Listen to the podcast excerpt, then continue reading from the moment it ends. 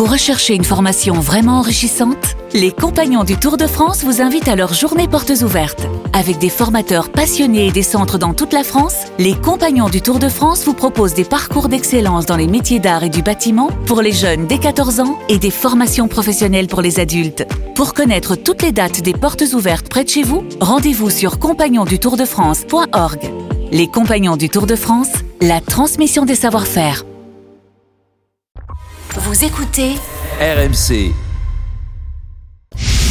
RMC, le face-à-face.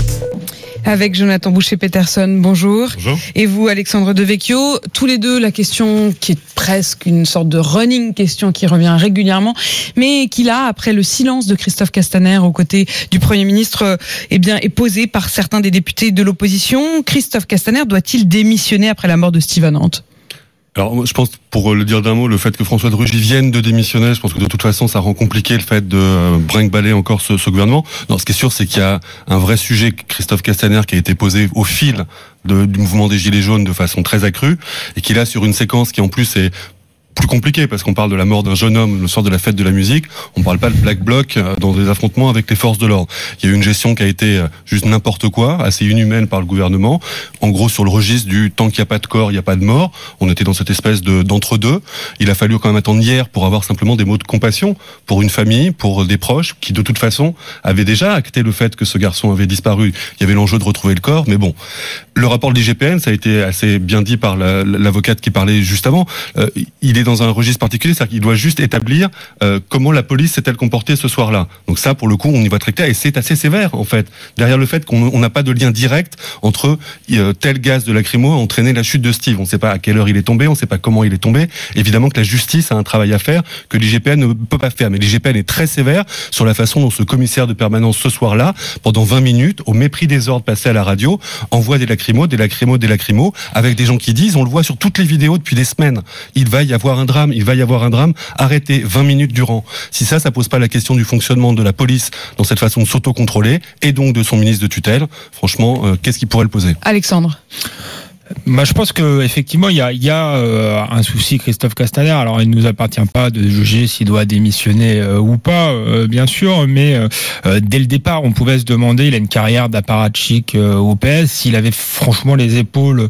pour la fonction dans un contexte difficile quand il est arrivé, il y avait quand même le, le problème du, du terrorisme qui n'était pas réglé. Il est d'ailleurs peut-être toujours pas, problème de banalisation de la violence, plus la question euh, des gilets jaunes où les forces de l'ordre ont été mis euh, à contribution. Euh, et dans ce contexte, il faut savoir doser une forme d'autorité et en même temps donner des consignes très claires pour qu'il n'y ait pas de, de débordement. On sait que les policiers sont fatigués, que c'est un métier euh, difficile, mais il faudrait pas donner le sentiment pour autant de leur donner une, une forme de, de blanc-seing ou, euh, ou d'impunité. On a l'impression que Christophe Castaner a des difficultés euh, à doser dans son message. On se souvient aussi de, de, de la fake news sur la, la salpêtrière. Euh, donc il n'est pas, il est pas à sa première erreur. Je pense que Emmanuel Macron a, a un problème parce que je disais un problème de ressources humaines. Euh, je pense qu'il ne sait pas par qui euh, le remplacer, qui veut un homme de confiance euh, à ce poste-là, mais être un proche du président, est-ce que ça suffit pour être ministre de l'Intérieur? On n'en est pas sûr. C'était Laurent Nunez qui avait clairement pris la main pendant la dernière partie du sur les questions en tout cas d'ordre public et de technicité pour le coup. Donc il était censé apporter quand même Christophe Castaner étant une, apparence politique, euh, effectivement euh, peut-être dans un costume trop grand pour lui. Là il y a des questions très précises qui se posent. C'est-à-dire qu'il y a une saisine de l'IGA. L'inspection générale de l'administration. hein. c'est présenté par le gouvernement comme euh, rare. Ça n'avait pas été le cas pour le cas pour Rémi Fraisse par exemple quand Bernard Cazeneuve était aux affaires. Euh, ça n'a pas été le cas pendant tout le tout le mouvement des gilets jaunes.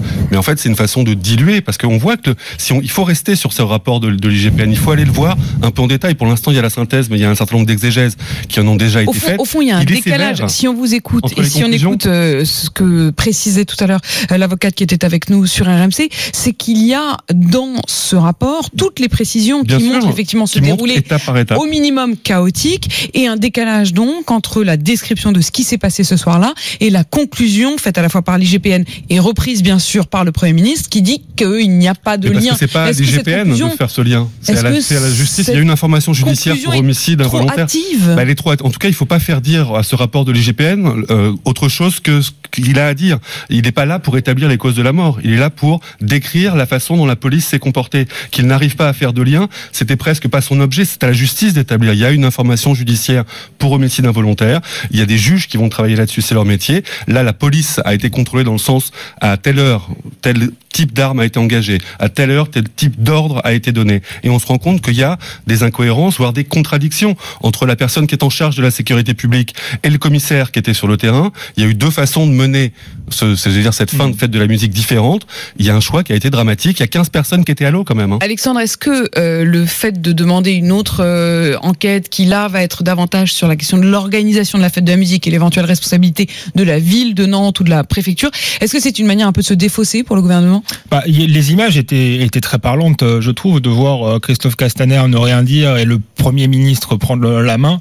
Euh, ça dit beaucoup de choses. Dans l'affaire Malek Ousekine, qui était peut-être encore plus euh, dramatique, qui avait eu des conséquences, c'est Charles Pasqua, le ministre de l'Intérieur, qui, euh, qui était aux manettes. Ça montre, vous voulez dire, la question du poids d'un Charles Pasqua et la question du poids, d'un Christophe Castaner. Et puis on peut se demander si c'est pas une manière de le, de le mettre sur la sellette ou de juger qu'il peut pas communiquer sur cette affaire. Merci à tous les deux, Alexandre Devecchio, Jonathan Boucher-Peterson. On vous retrouve tous les matins pour ce face-à-face politique.